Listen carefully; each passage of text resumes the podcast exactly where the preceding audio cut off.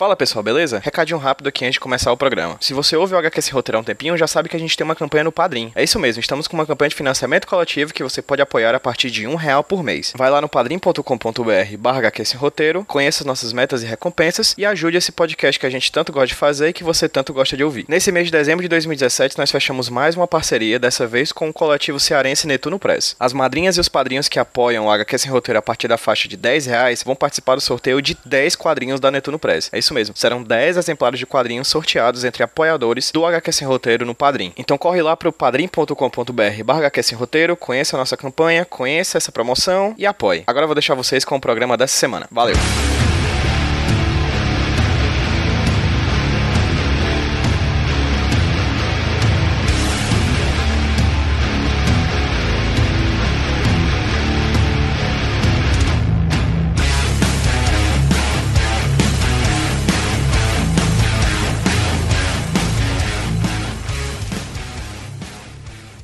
Fala galera, beleza? Quem tá falando com vocês é o Pedro, trazendo para vocês mais um HQ Sem Roteiro Podcast, o podcast de quadrinhos aqui da Rede Iradex de Produções Associadas. E hoje vou falar com um amigo de longa data, que fazia muito tempo que eu não conversava com ele, inclusive, mas que sabia que estudava sobre quadrinhos. Assim que eu soube o tema de monografia dele, da história, né? História com H maiúsculo. Eu tive que chamar ele para conversar com a gente aqui um pouquinho hoje sobre, sobre o que, que ele estudou. Primeiro, eu vou pedir que ele se apresente. Elvio, fala para quem tá ouvindo a gente quem é você. E aí, galera? Então, eu sou Elvio Franklin, como o Pedro falou. Sou formado em História, História na UFC, entrei em 2008 e me formei em 2012. É, e agora, atualmente, estou cursando cinema. E como o Pedro falou, eu defendi o meu TCC na, na graduação em História e tratei de quadrinhos no TCC, né? No, na monografia.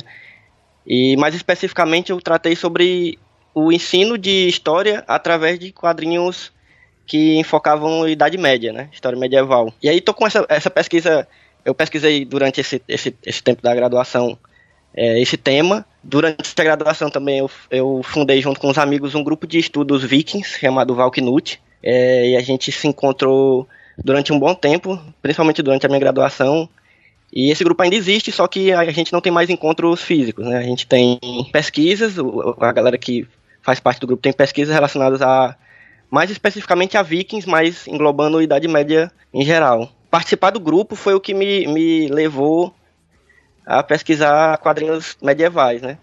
E, mais focado nos vikings. Mas o, a monografia em si foi sobre quadrinhos que tratavam a Idade Média em geral. E tu me tinha me dito que a tomografia se focou principalmente em três quadrinhos, não é isso? Isso, isso. Quais foram? É, em ordem cronológica, assim, de, de, de, tempo dos quadrinhos, né? O, o, mais antigo que eu foquei foi o quadrinho Príncipe Valente, né? Que é, é bastante conhecido, é um quadrinho bem clássico, que foi criado na década de 30 pelo Hal Foster, Harold Foster. Enfoquei o quadrinho do, do Asterix e Obelix também, que é muito famoso, né? Que é francês, criado, criado pelos Alberto Uderzo e René Goscinny na década de 50, acho que 59, é, 59. O terceiro foi o quadrinho do H o Horrível, as tirinhas do H o Horrível, né? Que é da década de 70, foi criado pelo Dick Brown. Então eu foquei nesses três principalmente, assim, né? Mas passei por vários quadrinhos. Eu, eu quis focar nesse porque como a, a, a monografia a pesquisa era sobre o uso de quadrinhos na, na, na escola, né, na, no ensino de história. Tentei pegar os que, que fossem mais conhecidos do, do público em geral e que tivessem uma, uma facilidade maior, entende? De, de, de você tratar com alunos tanto de, de ensino fundamental, ensino médio. Então, aqui nesse papo de hoje a gente vai passear sobre muitos temas, assim. A gente vai falar principalmente sobre a Idade Média, né, o medievo, mas também sobre a educação, o quadrinhos utilizados. Tá certo falar medievo? Tá tudo ok como historiador? Tá, é isso mesmo. okay. É, isso mesmo. é só porque eu, eu, sempre falo isso com vários convidados que são mais especialistas em certas áreas, sempre que eu falar algum, algum alguma palavra que não se encaixe na terminologia própria da sua área de pesquisa, por favor, me diga que, eu, que eu tô errado, tá bom? Eu Sim, claro, claro. Por favor. E aí, no Beleza. caso, a gente vai falar sobre medievo, sobre ah, o ensino a, ensina a partir de quadrinhos e também sobre esses três quadrinhos que o Elvio falou. Então hoje vai ser um papo muito massa. E eu vou começar falando, perguntando pro Elvio, que eu é, tá passando um avião aqui agora, mas o HQ sem roteiro é isso, a gente vai fazendo enquanto tá rolando o que tá rolando. É, eu vou perguntar pro Elvio é, agora mais sobre a questão dele como pesquisador. Elvio, como é que você se, é, começou a se dedicar a estudar história, por que, que você começou a, a, estudar história, e em um segundo momento, ou talvez até mesmo antes de estudar história, por que, que você começou a se interessar por quadrinhos como objeto de pesquisa? Cara, é, é uma história bem interessante, assim, sobre como eu comecei a gostar de história. Porque, na verdade, é, é como tu disse mesmo, as duas coisas vieram junto, quadrinhos e história, sabe? É, e junto com o cinema também, que é o que eu faço hoje. Então, essas três coisas são, tipo, é, é bastiões, assim, na minha vida, sabe? É, atualmente e... tu faz a faculdade de cinema, não é isso? Isso, curso de cinema, exatamente. Estou no finzinho da, da faculdade de cinema na UFC. E aí eu comecei a, a curtir história pelos filmes, porque meu pai é um cinéfilo inveterado, assim, ele, ele gravava filmes da TV em VHS, sabe? E ele tinha centenas de, de, de, fitas VHS gravadas e eu assistia muito e eu curtia muito. Ele, ele me fez, ele me passou esse gosto de curtir muito é, filmes filmes épicos, né? Tipo é, Coração Valente, ele me fez gostar muito de Coração Valente, até hoje eu gosto muito. E esse tipo de filme sempre me, me, me chamou muita atenção, assim, entre outros, né? Mas esse em específico, esse tipo de filme épico, ele, eles me encantavam muito. E, e ao mesmo tempo, meu pai também me, me trouxe um gosto pelos quadrinhos, porque ele era um leitor de quadrinho do Conan. Né? E até, até hoje ele tem, ele, ele até me deu uns recentemente, umas velharias assim, bem acabadas ainda, tem até que restaurar, de quadrinhos do Conan. E aí o Conan é um quadrinho, para quem não sabe, é um quadrinho que é, que é baseado numa, numa obra literária né, do, do Robert Howard. É, e é um quadrinho que ele não é exatamente medieval, assim, e não, é, não se passa em um período histórico que é, existe, é um período inventado, né, que é a era iboriana, mas ele, ele bebe muito de, de fontes, é, principalmente medievais, assim, fontes históricas no geral, mas principalmente medievais. Ele, sim, o Robert Howard, quando ele escreveu os, os livros do Conan, ele, ele se inspirou muito, é, assim como muitos escritores, né, assim, tipo Tolkien, que foi uma coisa também que me levou a gostar de história, foi ler Tolkien. Mas os quadrinhos do Conan foi, foi tipo, fundamental para eu começar a me interessar, assim, sabe? Eu ia, além de ler os quadrinhos, eu queria saber sobre quais eram as referências para criar aquelas histórias, entende? E aí, uma vez na universidade, como é que você acabou estudando quadrinhos dentro da Universidade Federal do Ceará? Quando eu, quando eu entrei na história, eu me encantei muito pela possibil, pelas possibilidades de pesquisa que que o estudo de história me, me, me dava, sabe? Tal momento no, no curso, eu percebi que eu podia estudar é, história dentro de coisas que, que eu já gostava, tipo cinema, tipo quadrinhos, tipo literatura. E eu podia ver como, como aquelas, aquelas é, como é que eu posso dizer? Aquelas obras é, de, obras de arte, pode dizer, elas, como é que elas tratavam a história e como a história podia tratar delas, entende? E aí eu fiquei encantado com essa possibilidade, sabe? Aí eu comecei, eu até pensei e até fiz alguns, algumas pesquisas relacionadas a cinema durante a graduação. Eu pesquisei, eu fiz uma pesquisa que não tem nada a ver com, com, com essa da Idade Média, que foi sobre política da boa vizinhança, que foi uma, uma coisa que rolou no período entre as guerras, é, uma relação entre Brasil e Estados Unidos, aliás, Estados Unidos e América Latina no geral, e que eu foquei nos dois desenhos animados da Disney, que ficaram famosos, famosos porque criaram o, o personagem Zé Carioca, né? Que é o Você Já Foi à Bahia, é, Os Três Companheiros.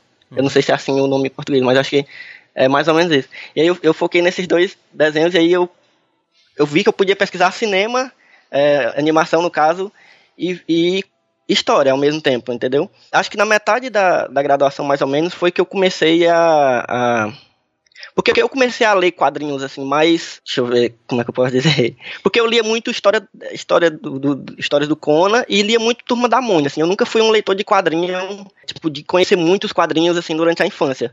Eu, eu, eu fui começar a ler quadrinhos em maior quantidade, acho que durante a graduação de história. Porque eu comecei a conhecer quadrinhos mais clássicos, assim, quadrinhos mais adultos, tipo quadrinho do Alan Moore, eu fui conhecer só durante a graduação, fui ler V de Vingança durante a graduação, fui ler o Watchman, e muita coisa também foi influencia, influenciado pela, pelo boom de, de, de filmes que, que, que eram baseados em quadrinhos também, me levaram a, a procurar mais quadrinhos, e aí eu sou um, um leitor desses quadrinhos mais clássicos, bem, bem recentes, sabe? E aí eu comecei comecei a descobrir os quadrinhos que tratavam de Idade Média. Assim, eu já conhecia Asterix e Obelix, mas não era um leitor é, mais aprofundado. Já conhecia é, H, mas também nunca tinha lido muito. E eu fui começar a, a, procurar esses quadrinhos quando eu pensei que eu podia trazer eles para o estudo de história. entende? E aí, quando, e aí na metade mais ou menos da graduação também foi quando eu fundei esse grupo de estudos junto com os amigos, o Valknut, né? E a gente começou a pesquisar vikings.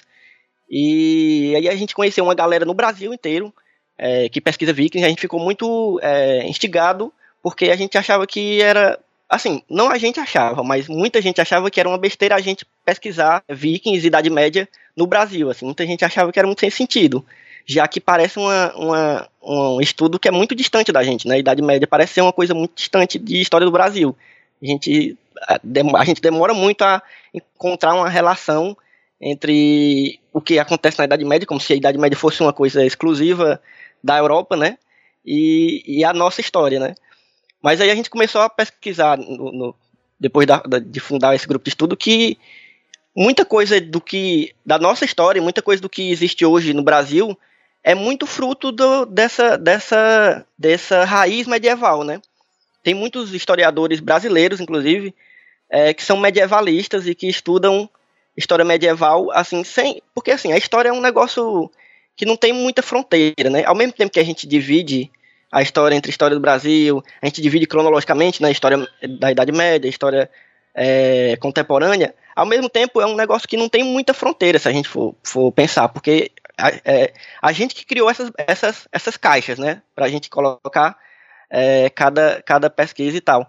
Mas se você for prestar atenção, não tem, não tem essa de o que aconteceu com, com os seres humanos em tal lugar da Ásia, em tal época, não atinge a gente, assim, pode não atingir diretamente a gente como brasileiro aqui, né, nessa época agora, mas indiretamente, o, tudo que aconteceu com os seres humanos em qualquer época, de, indiretamente nos atinge, assim, indiretamente no, nos causa alguma, nos causou alguma transformação e, e a forma como a gente vive hoje também tem a ver com isso. E foi isso que, que, que me deixou instigado da Idade Média, assim, apesar da galera estranhar muito da gente como esse grupo de estudo é, tipo, a existência desse grupo de estudo na UFC foi um negócio meio.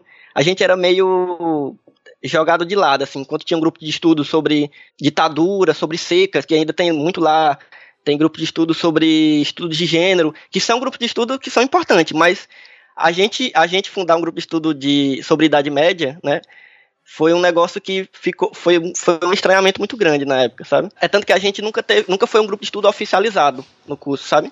Uhum. A gente foi aceito por outros, por outros é, pesquisadores de Escandinávia e Idade Média do, no Brasil inteiro, mas no, no, no, nosso curso a gente nunca foi muito aceito, sabe?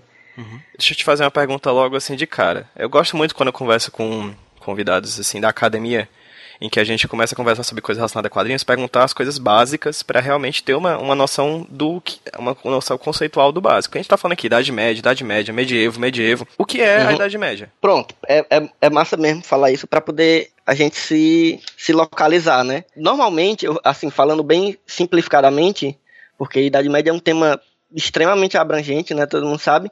Mas para simplificar e para deixar bem claro, o que a gente conhece por Idade Média pode, a gente pode separar, assim, delimitar, é, começando no século V, que é mais, mais fácil dizer, que é quando começa o fim do Império Romano do Ocidente, né? A gente normalmente coloca ali o início da Idade Média, século V, e a gente vai finalizar esse período só no século XV, que é quando rola o Renascimento. E então, são é mil bem... anos de história aí, né?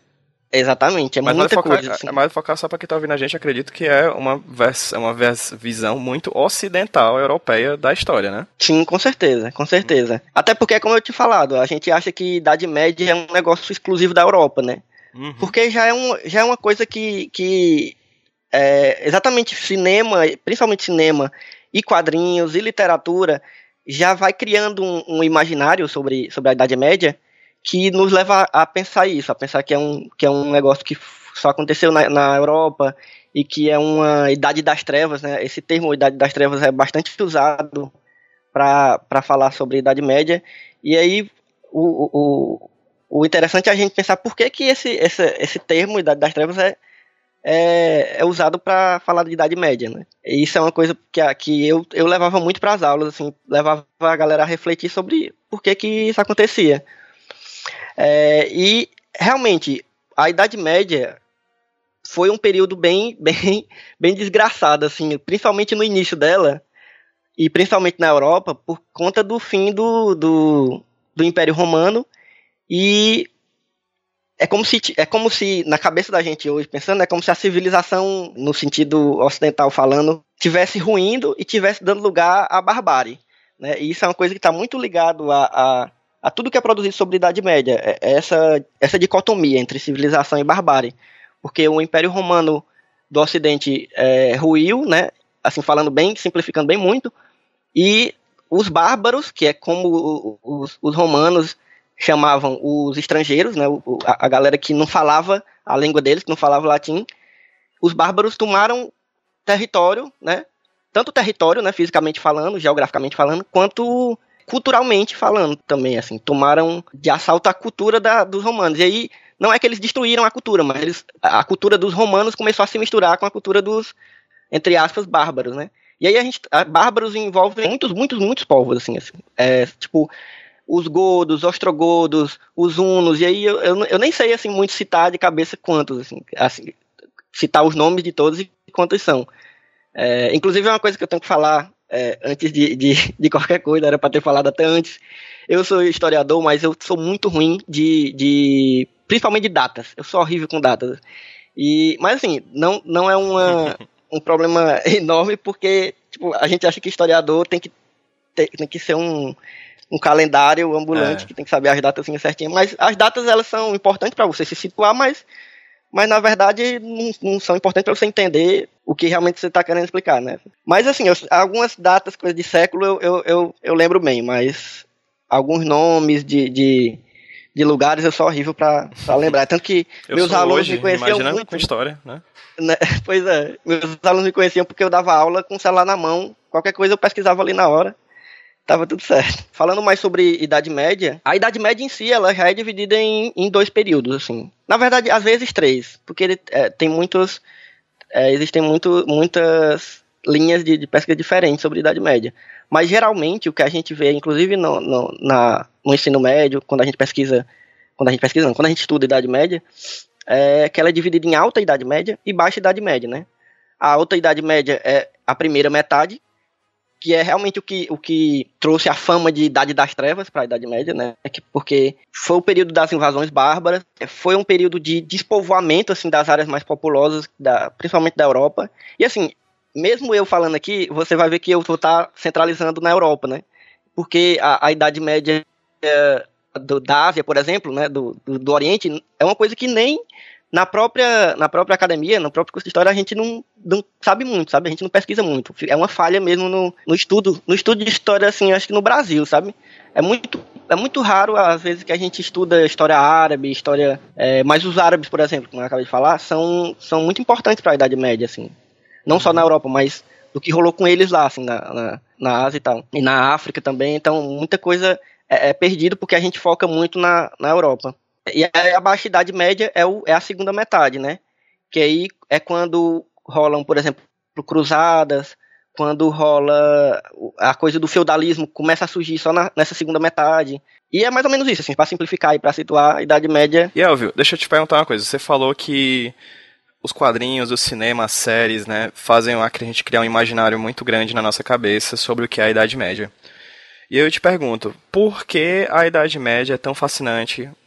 Para se criar tantos projetos, pro, é, produtos de arte em cima dela, assim. Porque tinha dragão na época da Idade Média ou não? não, não tinha pois não, é. só pra constar, né?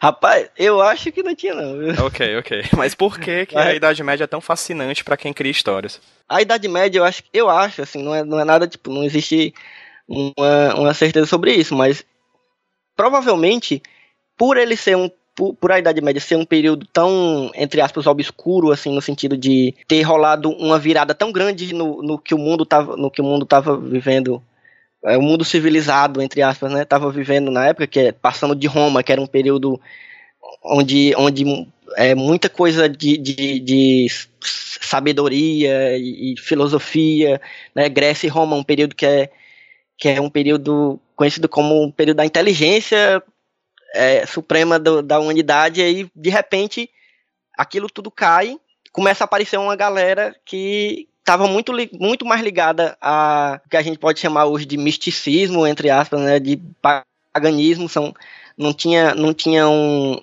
não tinham coisa, muitas coisas escritas como os romanos e os gregos. Até hoje a gente conhece, sabe que tem muita coisa escrita dos gregos e dos romanos ficaram para hoje, mas os, os, os povos bárbaros eles não tinham muita coisa escrita, então é tudo muito misterioso, é tudo muito, muito, sabe? E aí abriu, abriu para uma para criar um, um para se criar um imaginário meio fantástico, meio não assim, muito fantástico do, do, do que foi a Idade Média.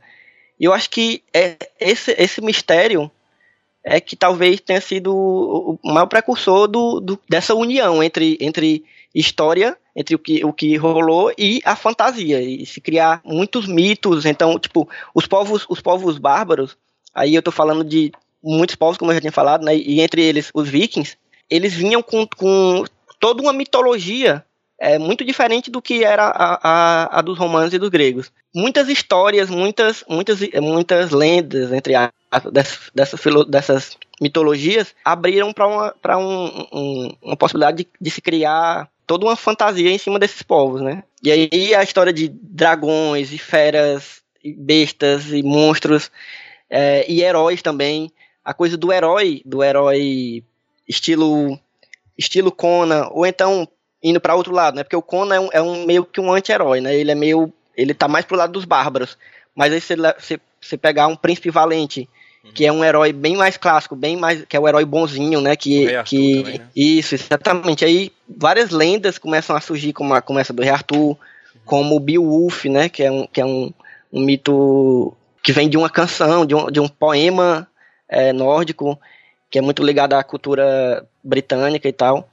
E aí vão surgindo, vão surgindo heróis e monstros, e sempre nessa, nessa dicotomia, né, bem, bem clara, porque o, a Idade Média também, com a Idade Média veio, veio a ascensão do cristianismo. E aí, isso que eu ia falar, a, tipo, tu a, fala da, da, da quebra da, das questões gregas e romanas, mas a Igreja Católica é um personagem muito importante na Idade Média, né? Extremamente importante. E uma das coisas mais importantes, talvez, que, que, que a Igreja, que o cristianismo e o judaísmo trouxeram para característica da, da Idade Média foi essa, essa dualidade, sabe? essa dualidade entre o bem e o mal, principalmente. Quando, quando a galera que, cria, que criava arte em cima disso, tanto criar arte, artes plásticas no geral, quanto mais recentemente cinema e quadrinhos, puxa muito desse, dessa, dessa dualidade, né? Para criar as histórias, né?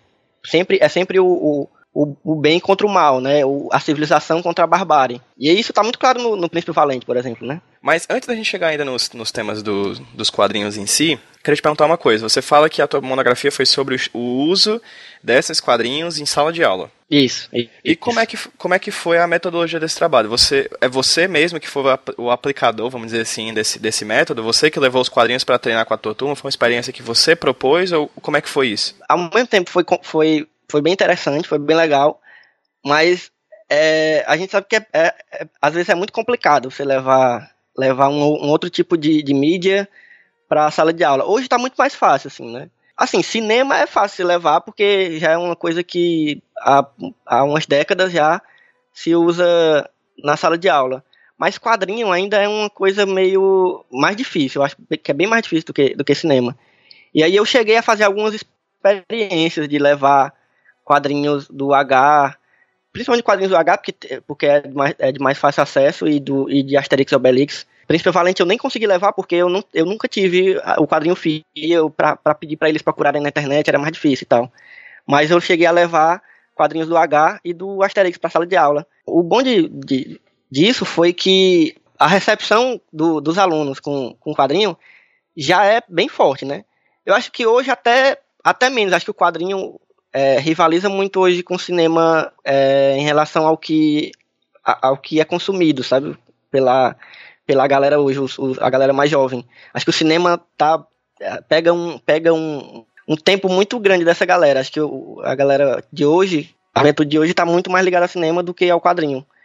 Mas ainda assim, o quadrinho é uma, é uma mídia que eles já conheciam, né? Então foi foi fácil e que eles normalmente usavam para diversão. Eles liam quadrinho, alguns, nem todos, alguns poucos liam quadrinho, mas para se divertir. Liam Turma da Mônica e, e, e em algumas bibliotecas. E hoje em dia muitas bibliotecas têm quadrinhos, mas o legal foi levar e ver que eles já reconheciam aquele, aquele, aquela, aquela mídia, né, aquele instrumento. E aí depois o, o segundo passo foi é, mostrar para eles que aquilo podia ser uma diversão também, mas que a gente também podia pensar sobre sobre o quadrinho, né? Não só ler e se divertir e achar legal também, mas pensar sobre o quadrinho, tanto sobre o que o, o que o quadrinho trata, quanto sobre o contexto de criação do quadrinho, que eu acho que isso também é uma coisa bem legal. Uma das primeiras coisas que eu falava na, na sala de aula é que qualquer, não só o quadrinho, mas qualquer forma de arte, no geral, seja cinema, quadrinho, literatura, artes plásticas, quando ela retrata uma época, por exemplo, o quadrinho do Príncipe Valente se passa na Idade Média, né? Mas o quadrinho do Príncipe Valente também pode falar da década de 1930, que é quando ele foi criado. Então isso é uma coisa bem legal, porque você pode estudar dois tempos, né, duas épocas diferentes, e aí, voltando a falar daquela, dessa quebra de barreiras que a gente costuma colocar na, na cronologia, na história no geral, a gente pode estu estudar tanto a Idade Média, né, século, século X, sei lá, e a década de 30, por exemplo, com o Príncipe Valente, né? E, e, no caso do H foi bem legal, porque o H é um quadrinho, é uma tirinha, né? É um, é, ele, ele, ele, é lançado, ele foi lançado como tirinha inicialmente, depois foram lançados os, as coleçõezinhas, mas é um quadrinho que se passa na, na, na, na era viking, que é um, que é um pedacinho do, da, da Idade Média, né? A era viking a gente pode pegar do século X, um pouco antes, acho que século 8 ou 9, até século 14 por aí, século 14 ou 15, se passa nesse período, H, mas fala muito, talvez mais até, da década de 70 e 80, né? Que é quando, ele, quando os quadrinhos é, do H foram escritos. E fala muito mais da, do modo de vida americano, do norte-americano, no caso, né? E aí foi muito legal eles, eles começarem a perceber que as histórias do H falavam muito sobre o tempo em que ela foi, em que ela foi feita, né? Foi bem interessante, bicho. Eu acho que isso foi uma das coisas mais legais do, de, de, ter, de ter feito essa, essa experiência de levar os quadrinhos para a sala de aula, sabe?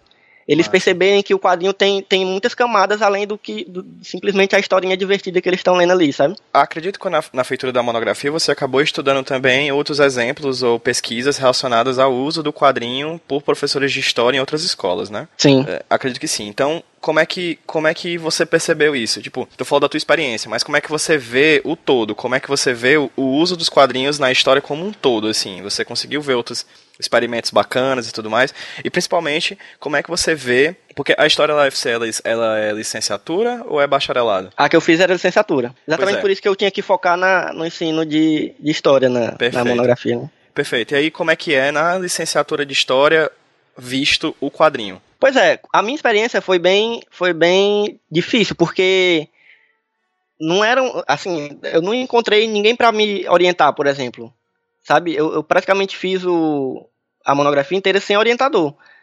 Porque, assim, porque também eu, eu, eu, era eu era um jovenzinho meio tímido e aí eu não tinha muita coragem de ir atrás de, de, de outros professores que eu não conhecia. Eu poderia ter procurado é, professores que não eram da, da história, por exemplo, que talvez pudessem me, me dar uma ajuda, mas, sabe, eu, na história mesmo, no curso de História da UFC, eu não encontrei, na época, nem professores que, que sabiam alguma coisa, ou que já tinham, já tinham feito alguma pesquisa relacionada a quadrinhos e nem em história medieval, porque eu, a gente tinha um professor de história medieval e que já é, um, já é um professor das antigas, eu acho que inclusive ele ainda dá aula lá, e ele não estava muito interessado na, na, nessa pesquisa. Então acabou que eu, eu e meus amigos do, do, do Valknut, do grupo de estudo, foi que eles, eles me orientaram, sabe? E eu, e eu ajudei eles na, na monografia deles, porque a, a monografia deles também tinha sempre alguma coisa a ver. Eu acho que, tipo, o, o Ricardo, que é um dos, dos, meus amigos que fundou o, o, grupo de estudo, ele pesquisou, ele pesquisou cinema.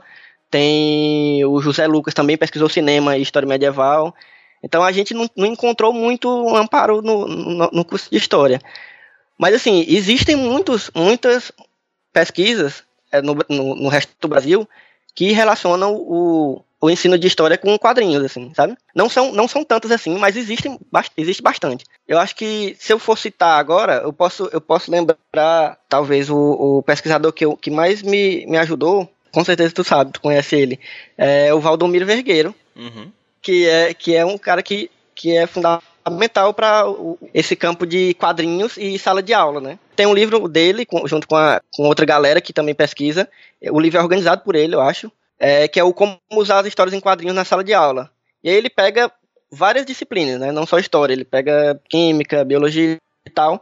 E aí ele tra eles tratam, né, né, nesse, são vários capítulos, cada um de uma disciplina diferente, e eles tratam do, da utilização de quadrinhos na sala de aula. Mais especificamente do, do ensino de história medieval, quem me ajudou mais, assim, tanto da, da bibliografia dele, quanto é, de conversas mesmo, porque eu, eu, é, um, é um professor que eu tenho muito contato com ele, é o professor Johnny Langer. Ele, ele é atualmente, acho que é professor da, da pós-graduação lá da Paraíba, da da UFPB, né? Ele é um, acho que talvez o maior pesquisador de Escandinávia na América Latina, assim, eu posso, eu posso dizer sem, sem medo, assim, porque ele, ele é um fundador do, do NEV, que é o Núcleo de Estudos Vikings e Escandinavos, que é praticamente o, o grupo que apadrinhou o nosso grupo de estudos, o Valknut.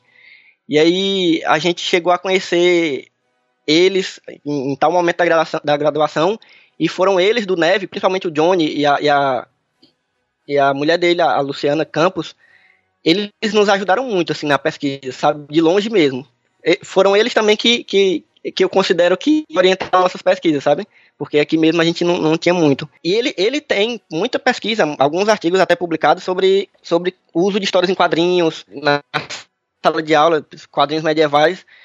Tem, eles têm muitos, muitos estudos sobre estereótipos nos quadrinhos, no cinema, sabe? Na, na, na cultura pop em geral, é, é, os trabalhos deles são muito legais mesmo. E acho que foram eles que, que, mais, me, que mais me ajudaram é, nessa pesquisa e que até hoje, quando eu volto para o tema da história medieval, são a eles que eu recorro, sabe? A Leve, principalmente ao Johnny e a Luciana. Inclusive, recentemente, a gente, a gente, a gente completou um livro que vai ser lançado provavelmente até o ano que vem, que é o Dicionário de cultura, acho que é de história e cultura viking, se eu não me engano vai ser esse o nome. E aí é um dicionário, no formato de dicionário mesmo, com vários, vários é, verbetes relacionando a cultura viking em geral, sabe? E é fora um, negócio desse ser lançado no Brasil, sabe? Porque para quebrar mesmo com essa ideia de que não é possível ou não se deve, talvez, estudar Idade Média no Brasil, assim, como se isso não fizesse sentido, mas isso faz muito sentido. E já foi lançado, alguns anos atrás, o Dicionário de Mitologia Nórdica, né? Mais focado na mitologia do, dos vikings. E, tipo, cara, esses é fundamentais para quem está interessado em estudar Idade Média aqui no Brasil, sabe? Eu vejo, já partindo para os quadrinhos que você analisou, certo? Começando com a, própria, a própria organização que você propôs no começo do, do, papo. Começando com o Príncipe Valente, que é o mais antigo deles, né? Por que, que você achou interessante estudar o Príncipe Valente? O que é o Príncipe Valente? Sobre o que se trata o Príncipe Valente? Quem criou o Príncipe Valente? Eu, eu peguei esses três quadrinhos, como eu já tinha dito, eu acho, né? Porque são quadrinhos mais, mais simples e que podem ser lidos por todas as idades, assim, desde de crianças de final de ensino fundamental ali, que já curtem ler quadrinhos, alguns, até ensino médio, até mais pra frente, até quem, se você estiver dando, dando cursos fora da, da, da, do ensino básico, né, sobre esse tema, né, de quadrinhos e, e Idade Média, você pode pegar esses três aí, Asterix, H e, e Príncipe Valente, né, e colocar ele na, na ele na, na, eles três na, na, nesse curso, sabe? É, o Príncipe Valente, é, especificamente, é, eu peguei por, principalmente por ser. Eu considero o Príncipe Valente um dos três é, pilares da criação do, do que a gente sabe sobre Vikings e Idade Média hoje. Principalmente é, em relação aos Vikings, né? Porque o que, que a gente. O que, que a gente vê quando a gente imagina um viking, assim. A gente imagina logo um, um guerreiro barbudo, brutamontes, geralmente com arrancando cabeça com um machado, né? Se, se, for, se for pensar numa arma, é, se for pensar na vestimenta dele, vai ser provavelmente um, um, um elmo de chifres, é, é, vai estar tá com um escudo de madeira, provavelmente, é, e vai estar tá num dracar, que são aqueles navios com, com um dragão na, na popa e aquelas aqueles, aquelas velas em listrada. É isso que a gente vai e... ter na nossa cabeça quando a gente pensa em Viking, né? E Até tocando hoje. de fundo uma música de Viking Metal, né? Aquela coisa bem. bem Exatamente. Heróica. Por que, que a gente pensa nisso? Assim, eu, aí eu coloco três bastiões, é, três peças fundamentais da gente ter essa imagem na nossa na, na cultura popular hoje em dia do Viking. O primeiro é, é o mais antigo, que é a ópera a ópera wagneriana do do Richard Wagner, que compôs óperas no final do século. Deixa eu ver, 18? Não, final do século XIX. É, ele, ele compôs. Acho que a ópera mais conhecida dele é O Anel dos Nibelungos, que é dividida, acho que são em quatro partes, e que é a, ori é a origem da, da história do. A origem não, ele se inspirou em uma, em uma história mítica já, para criar essa, essa ópera, que é a história do Siegfried, que é bem conhecida e foi adaptada e readaptada várias vezes no cinema e, e, e em quadrinhos. Tem um quadrinho muito, muito bom mesmo, chamado Siegfried, que acho que é de, deixa eu ver, 2007. É um quadrinho em três volumes de 2007 chamado Siegfried, que é inspirado na, na ópera do Wagner.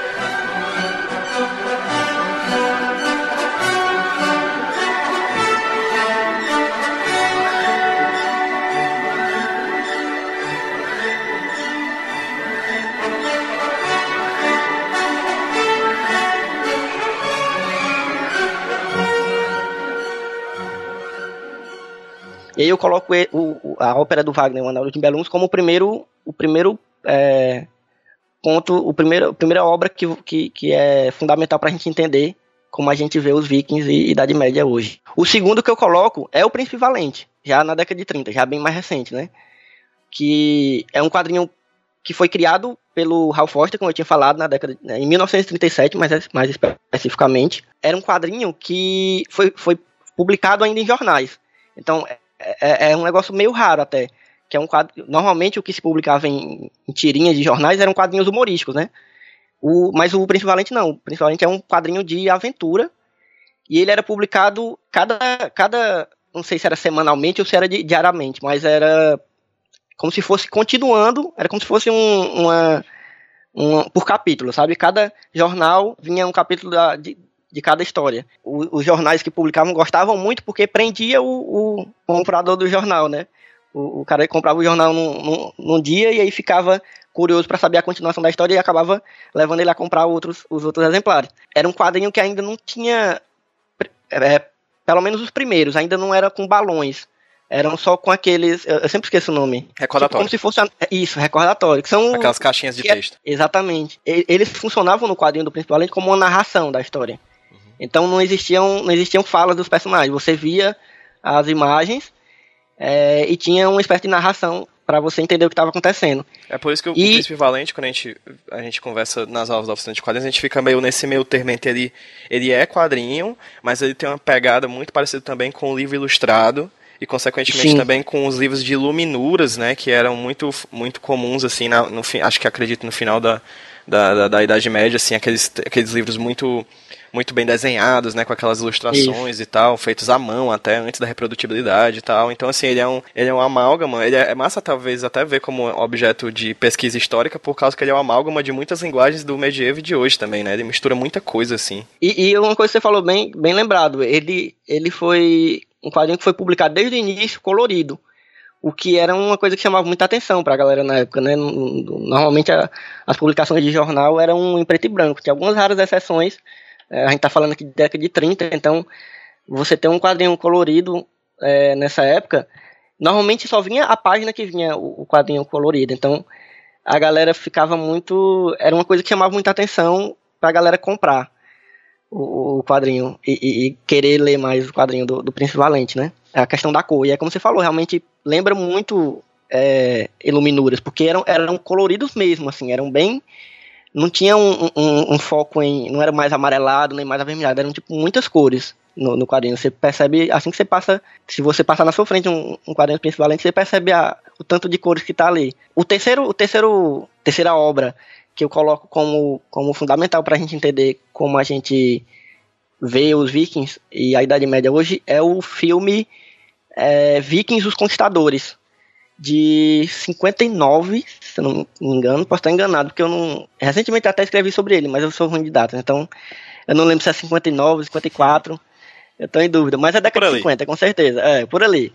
E aí, esse filme foi fundamental porque o cinema na década de 50, 60 já tinha um alcance absurdo e levar a temática dos vikings para o cinema foi uma sacada genial, assim, do, do, eu não lembro agora, não sei se é Richard Fleischer, o, o diretor, não tô em dúvida, mas foi uma sacada muito, muito boa de Hollywood, assim, sabe? Levar um filme que podia, que tinha essa possibilidade tão grande desse tema, desse, desse tema aventura, para um, um, público que naquela época, né, década de 50, 60, estava muito sedento por esse tipo de, de cinema, esse cinema de, de, de aventura, assim, é, é, é, até interessante pensar como hoje também o público cada vez mais está tá mais, tá querendo mais esse tipo de, de filme, né, e como hoje o tipo de filme é, épico, como é o Vikings dos Conquistadores, ainda batalha muito contra outros, outras, outras, outros gêneros, tipo filme de herói, filme, os filmes de, de espião, sei lá, filmes policiais, mas o, o épico ainda é um, um, um, tema que tá todo ano você vê um, um bilhão de filmes de temática de história medieval, de temática medieval, temática de antiga Roma, etc. Você vê saindo um monte de filme todo ano, né? E aí acho que o, Vikings dos Conquistadores, esse filme, ele foi fundamental para criar esse imaginário sobre os Vikings, assim. É um filme que, inclusive, até não é, ele não é um filme totalmente errado, assim. Tem muitos filmes da época e até antes, inclusive tem uma adaptação do, do Príncipe Valente que é da década de 50 também, e eu também estou em dúvida se é 54, por aí, mas é da década de 50, é uma, a primeira adaptação para o cinema do quadrinho do Príncipe Valente. E aí veio junto com esse Vikings dos Conquistadores. Então esses dois filmes que fizeram muito sucesso é, em Hollywood e, e, depois quando se espalharam pelo mundo, eles, eles até têm uma certa, uma certa coerência, principalmente o Vikings, tem uma certa coerência até porque o, o, o Vikings foi um filme que foi ele tinha historiadores, pesquisadores, sabe, para dar o toque para eles o que que tava, o que que tava mais certo, o que que porque eles queriam trazer uma, uma, uma verossimilhança. É exatamente o que eu falava. Né? Tipo assim. Exatamente. Eles queriam que o, fi, o filme pelo menos parecesse com o que realmente rolava na era viking, sabe? Só que, na verdade, eles queriam mesmo era vender o filme. Então, eles, o filme é meio que uma mescla entre, entre coisas bem fantasiosas sobre o Vikings e coisas que realmente fazem sentido. Eles pesquisaram muito da, da, eles não exageram tanto no, no nas batalhas, por exemplo. algumas, algumas indumentárias é, de batalhas são, são bem fiéis ao que o que hoje se sabe que eram a, as, as armas dos vikings e tal. Mas ao mesmo tempo eles criam, principalmente na, na história, né, no, no, enredo, uma, uma coisa bem fantasiosa, que eles criam a ideia do viking como um guerreiro sanguinário, sabe? Que é uma coisa que a gente que está bem, bem intricado na, na, na, cabeça da gente hoje. Essa ideia do viking como um, esse guerreiro brutalmente sanguinário, sabe? Então, eu coloco esses três como, como três pilares fundamentais para a gente entender. E aí eu escolhi o Príncipe Valente exatamente por isso, assim, na minha pesquisa. O que é, o que é a história do Príncipe Valente? O Príncipe Valente é um, é um, um jovenzinho que ele é, ele é herdeiro de, de, um, de um trono viking, ele é, ele é filho de vikings, mas aí ele foi ele foi, eu não sei exatamente porque tem várias versões da, da história de origem dele, mas ele foi dado, eu não sei, ele se perdeu, alguma coisa assim, e ele vive com ele vive na Inglaterra. Ele foi ele se separou do, dos vikings e ele vive na Inglaterra. Existem vikings que são amigos, no, são, são bons no Príncipe e tem os vikings que são os vilões. Então tem essa, tem essa divisão ainda. Essa, Mas, esse maniqueísmo, né? é interessante porque o Príncipe Valente ele se, ele se mistura, ele mistura personagens e, e, povos que realmente existiram com personagens lendários, tipo o Rei Arthur. Então, tipo, o Rei Arthur é um personagem que aparece bastante nas histórias do Príncipe Valente. Os Cavaleiros da Távola Redonda e tal. E aí, frequentemente, ele encontra alguns personagens históricos reais, por exemplo, o, o Átila, que é o rei dos Hunos e tal, ele encontra o Átila em algumas histórias, encontra os Hunos, os Hunos são, são vilões sempre no, nos, nos quadrinhos do Príncipe Valente, é bem interessante pensar como os Hunos, eles são um, um, são um povo de origem asiática, né? E é interessante como na década de 30 fazia muito sentido colocar um povo asiático como, como vilão, ou então como, como exótico, né? E também você pode ligar os Hunos aos alemães na década de, de 30, né? O que eram os alemães na década de 30 para o povo ocidental, assim, principalmente os Estados Unidos. A gente sabe que, o, que já tinha passado a Primeira Guerra, então é um, a década de 30 é um período que entre a Primeira e a Segunda Guerra, os alemães eh, eles é, é, eram sempre é, retratados como esse povo hostil, né, ao povo americano. E aí o, os hunos eles eram muito, os hunos e os vikings, os vikings maus do, da história do Príncipe Valente, eram muito ligados a, a, a, a, Você pode comparar com o povo alemão da época, sabe? E aí, você, ah, passando no tempo, né, você disse que depois, logo em seguida, cronologicamente, você partiu pro Asterix, não é isso? Isso. Asterix é um quadrinho amado pelos, pelos, pelo, pelo pessoal da história, né? Assim, Sim, com é certeza. Um muito, muito, muito bacana, assim, já, já falamos dele em alguns momentos, inclusive aqui no, no podcast. Então, por que, que você escolheu Asterix, assim? E qual foram as questões que você trouxe a partir desse quadrinho? Cara, Asterix é, é um prato cheio, assim, para quem, pra quem pega. Tem um monte de, de pesquisa relacionando Asterix com, com, com ensino de história, com pesquisa de, relacionada à história no geral, porque para começar Asterix é um, ele é ambientado num período histórico que é o fim do Império Romano também e o começo das invasões bárbaras, porque a história de Asterix é o que a, a, a vila onde ele vive, o povoado onde ele vive, que, que são os gauleses, né, que é comparado com a Gália, né, não é exatamente a Gália, mas é, é um, é um povoado meio inventado, mas é, é como se fosse a Gália da época que que você pode relacionar com a França, que é de onde os, o, o quadrinho se origina, né? E é o, é o único, único vilarejo que conseguiu resistir à, à pressão da, da, do Império Romano. E aí a história do, do Asterix começa com essa história, né? De que eles são um, povoado que conseguiu resistir e é realmente inspirado num, num, num povoado que realmente conseguiu existir. Existe, eu não sei exatamente o nome, se tinha alguma coisa a ver com, com, com gauleses e tal, mas existia um povoado que resistiu muito tempo à, à pressão do Império Romano. Inclusive, no, no, naquele seriado Roma, acho que o primeiro episódio, o primeiro e segundo, é, é o Império Romano, o, o, exército do, de Roma conquistando esse, esse último povoado que faltava para eles para eles terem um domínio bem geral do que era a Europa naquela época, né? Asterix, ele é ambientado nesse, nesse período. É engraçado porque ele, ele passeia por muitos períodos da história, sabe? Ele é bem bem incoerente crono, é, é, é, cronologicamente falando, assim. Ele é bem anacrônico, como a gente gosta de falar. Porque ele pega desde esse período do fim do Império Romano até tipo o fim do, da era viking, por exemplo, né? Que tem um, o quadrinho que eu mais peguei para para pesquisa foi o Asterix e os Normandos, que é quando eles quando eles se encontram com os vikings, né? Tipo, é, é impossível eles terem vivido o fim do Império Romano e terem se encontrado com os normandos naquela época, porque é, é um tempo de é um período de tempo muito grande, acaba sendo incoerente. Mas ao mesmo tempo isso é uma coisa que não, não estraga o quadrinho, assim, é uma coisa que o leitor do Asterix aceita, porque o legal dele do, do quadrinho do Asterix é essa, essa viagem por vários povos, né, por, conhecendo e passando aventuras em vários lugares em vários tempos diferentes, assim. Por mais que que isso seja anacrônico, isso não, não atrapalha nada o quadrinho. Primeiro, é um quadrinho muito divertido, então é bem, é bem, foi bem fácil de, de, de trabalhar ele com, com crianças de ensino, assim, com adolescentes já, né, de ensino médio. O, os que não conheciam, acho que a grande maioria, talvez um ou dois, já conheciam na, na escola onde eu, onde eu trabalhei. Mas os que, os que não conheciam amaram muito, sabe? Eu acho que pelo menos um terço deve ter ficado com a vontade de continuar lendo, sabe? Os quadrinhos de Asterix, porque é um quadrinho muito divertido, tem umas piadas bem boas e que também podem ser relacionadas com o tempo em que ele foi escrito, é, é, que é a década de 70. Acho que o quadrinho do, do, do que eu trabalhei, o, o Asterix e os Normandos, já é. Aliás, já é da década de 70. O Asterix mesmo, os primeiros é da década de 60, né? Acho que 59 o primeiro.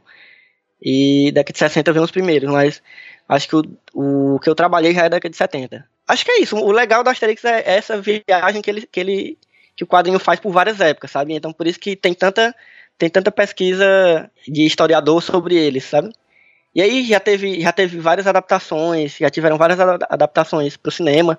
E aí também é mais fácil do, do, dos alunos reconhecerem aqueles personagens se eles já tiverem visto os filmes ou as animações. E aí tu fala que os que vocês mais eu já eram da década de 70, né? Década de 70 que você falou anteriormente, que era também a década em que veio ao mundo o Agar, né? Isso. E Guerra é, época é período de Guerra Fria, né? As décadas é. de 70 ali. E é. aí como é que como é que você analisou o Agar que acho que desses três talvez o que seja mais tranquilo de ter acesso, porque tem muitos livros didáticos com, com, com tiras deles, assim, tem muito né, jornais, uhum. tem muitos jornais com tiras do H, então talvez desse talvez seja o que tenha, Isso. não o mais famoso, porque acredito eu que dos três talvez o mais famoso seja o Asterix, mas o que talvez tenha um acesso mais fácil, né, de leitura seja o H, assim. Como é que foi isto, é, levar o H para a sala de aula? Pois é, uma, da, uma das, da, das coisas que, eu, que, eu, que me veio à cabeça e que me levaram a, a trabalhar com H na sala de aula foi isso que você falou mesmo. Ele é um quadrinho que quase todos os alunos já conheciam, pelo, assim, se não liam, já, já tinham visto, já tinham ouvido falar, porque ele aparece muito, não só em, em livros de, de, história, mas eles aparecem muito em livros de português, né, em gramática e tal, porque tirinhas são muito usadas na, na, na no ensino de, de, língua portuguesa, né, e exatamente pelo formato dele ser de tirinha, que é uma, um, um, uma leitura mais rápida, né, uma leitura mais simplificada, assim, que, que você você pode trabalhar com várias tirinhas no, no, na mesma aula e é muito mais muito mais fácil pro, pro, do que o aluno que vai ler, por exemplo, um quadrinho do, do Asterix, que é um, um álbum inteiro, né? Os quadrinhos do Asterix normalmente são um, é um quadrinho inteiro, que nem são muito grossos, mas assim, os, os alunos já têm uma, uma aquela coisa de, ah, não, isso aí já é muito grande, não sei o quê. Alguns não se interessam tanto, mas o, o, H não tem essa dificuldade. São tirinhas, então é muito mais fácil do aluno ver aquilo ali, na hora ele já lê. Sem querer, ele já está lendo a, a tirinha. E é como você falou, o H, talvez desses três, seja o que é, seja mais fácil de você relacionar com o período em que ele foi escrito, né? A intenção do, do Dick Brown era exatamente essa. Era exatamente pegar um, um, um povo é, antigo, no caso os vikings, da era viking, e brincar, através desse, de, de, desse, desses personagens, brincar com o tempo em que ele vivia. E aí, muita coisa acontecendo na década de 70, principalmente nos Estados Unidos, ali a gente pode ver o começo da Guerra Fria, é, é, um período que vem logo depois da, da Guerra do Vietnã, é um período em que o, a família norte-americana foi uma segunda, um segundo momento do American Way of Life, né? Porque primeiro teve um antes da Guerra do Vietnã e antes, antes da, da, da crise, em 1929, que era um período onde a família norte-americana era aquela do, dos comerciais, era aquela, era aquela que sempre tá feliz e tal, para um período onde, onde o American Way of Life, o modo de vida americano, depois da Guerra do Vietnã e período já se aproximando da Guerra Fria ali, vi, é, é, um período mais, mais, mais turbulento, né? É um período em que a, a família norte-americana já não é mais aquela bonitinha dos comerciais, é aquela que, que tá mais temerosa com o que pode acontecer com, com o núcleo familiar dela ali, sabe? Com o que pode destruir o, o núcleo familiar dela. O, os personagens do, do H já são bem isso, tipo, o H já é aquele pai de família que não está muito presente no, no, na família, ele está sempre saindo para pilhar. Já é uma, já é uma, uma, uma comparação com o, o, pai que sempre tem que trabalhar, sempre tem que estar tá, tá viajando para trabalhar e, e, que bebe muito também. E aí é outro estereótipo dos vikings, né, que está sempre presente, que está sempre bebendo cerveja. No, no H já aparecia esse estereótipo, no, nos filmes antigos já aparecia esse, esse estereótipo. No, no Asterix, inclusive, eles nesse quadrinho que eu trabalhei, no, no Asterix e os Normandos, eles usam uma caneca de caveira, sabe? Pra... e é um estereótipo muito engraçado, porque é uma coisa que pra gente tá bem normalizado. Ah, bárbaros usam realmente caneca de caveira. Isso aí não, ninguém, não, ninguém é, discute. Mas é um estereótipo bem galhofão, sabe? Do, do, do que é que eram os povos bárbaros. Tipo, absurdo o cara usar uma caveira como caneca, mas de imediato a gente não, não discute isso, a gente acha que realmente faz sentido. Mas acaba, acaba virando uma piada também, né? É, o estereótipo no, nesses quadrinhos, eles normalmente viram piada, eles, eles são usados como, como para trazer humor, né? Principalmente no, no Asterix e no H. E aí a família do H é isso, tem a, a, a filha que, que quer ser uma guerreira, a filha quer, ser, quer ir pra batalha e tal, que é a, acho que é Rony o nome da, da filha do H, Inclusive, todos os personagens do H usam elmos com chifres e tal. Inclusive o cachorro. Inclusive o pato, de estimação da família, usa, usa elmo com chifre. É, ele tem essa filha que quer ir pra batalha, e por outro lado, ele tem um filho, que é o Hamlet, né? Que não tem esse nome à toa, que é, um, que é inspirado literatura do, Shakespeare, ele é um ele é um personagem que é ele não quer ir pra batalha, sabe? Ele é um e o H é muito triste porque a filha quer ir pra batalha e isso não é normal, porque uma mulher querer ser guerreira não é uma coisa é, normal, pros vikings, mas ao mesmo tempo o filho, que é quem devia ir pra, pra guerra com ele, não, não, não quer ir. Ele se nega a ir pra, pra guerra e ele gosta muito mais de filosofar, ele gosta muito mais de ler e tal. E aí eles, eles trazem esses conflitos do, do, do personagem da família do H pra, pra brincar com a realidade do, do, do da família norte-americana da época, da década de 70 e 80, né? E acho que no quadrinho do H é onde está mais claro, assim, essa comparação entre, entre tempos diferentes dentro da, da mesma obra. Que papo massa, velho. Sério, muito obrigado por você ter dividido isso com a gente aqui do HQ Sem Roteiro, essas conversas sobre a, era, a Idade Medieval, esses quadrinhos muito bacanas, assim, espero que a gente, quem tem ouvido a gente, corra atrás de ler esses quadrinhos, porque são quadrinhos realmente muito bacanas, todos eles. Inclusive, você deu outras várias indicações, assim, de leituras e de, e de filmes e séries bacanas para quem quer conhecer um pouco mais sobre a Era Medieval. Acho que vale a pena a gente conversar posteriormente também sobre outros temas relacionados a isso. Muito obrigado de coração, viu? Cara, eu que agradeço imensamente o convite e fico muito feliz por ter te reencontrado assim nesse momento, depois de tanto tempo. E, a gente tava tentando assim, gravar esse papo há um bom tempo, né? É, pois é. Faz tempo que a gente estava marcando. Assim, fico muito feliz de, de ter dado essas indicações e espero realmente que a galera vá atrás.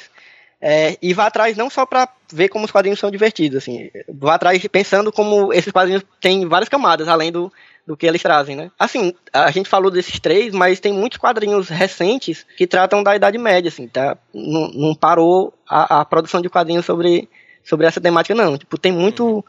Tem uns quadrinhos recentes que eu andei lendo, tem um chamado, tem uma série de quadrinhos chamado Nórdicos. Eu acho que são 50 edições, acho que foi, fechou agora, acho que eles terminaram agora, mas ele começou em 2007. É um quadrinho do Brian Wood. São várias histórias, eles, eles não, é, não é uma história contínua, são vários arcos de histórias que se passam na era viking. Tem, um, tem o Siegfried, que eu já tinha falado, que é do Alex, Alex Alice, que também é de 2007, que, que é baseado na ópera do Wagner. E tem um quadrinho chamado Viking, que são cinco edições de 2009, que é do Ivan Brandon, que é bem legal também, que, alguns desses trazem também, principalmente o Siegfried traz é, essa, esse aspecto fantasioso da, da, da Idade Média, mas o, o Nórdicos, por exemplo, ele traz muitos aspectos que, que são muito fidedignos, sabe, para o, o que foi a, a, a, era viking. E assim, tem, existem mangás sobre a era viking, o mais conhecido deles, que é bem fantasioso também, é o Berserk, que acho que muita gente conhece, que tem, tem anime também, mas tem um mais recente, que é o Vinland Saga, que não sei se você já ouviu falar, que eu não li ainda, mas parece bem interessante. E é, e é, já, e é massa você ver, você ver que existe um, um mangá que é um, uma produção é, oriental falando sobre a era viking. Assim, eu fiquei bem interessante de, de, bem interessado de ir atrás, fiquei curioso, sabe? Massa. E assim, existem muitos, muitos quadrinhos que se passam na, na Idade Média. Existem outros quadrinhos que se passam é, na Idade Antiga também. Tem uns que se passam no fim da Idade Média. Acho que o mais, o mais, o que eu mais gosto que se passa no, no fim da Idade Média, passando já para para a Idade Contemporânea, é o 1602 do Neil Gaiman. Não sei se tu conhece. Uhum.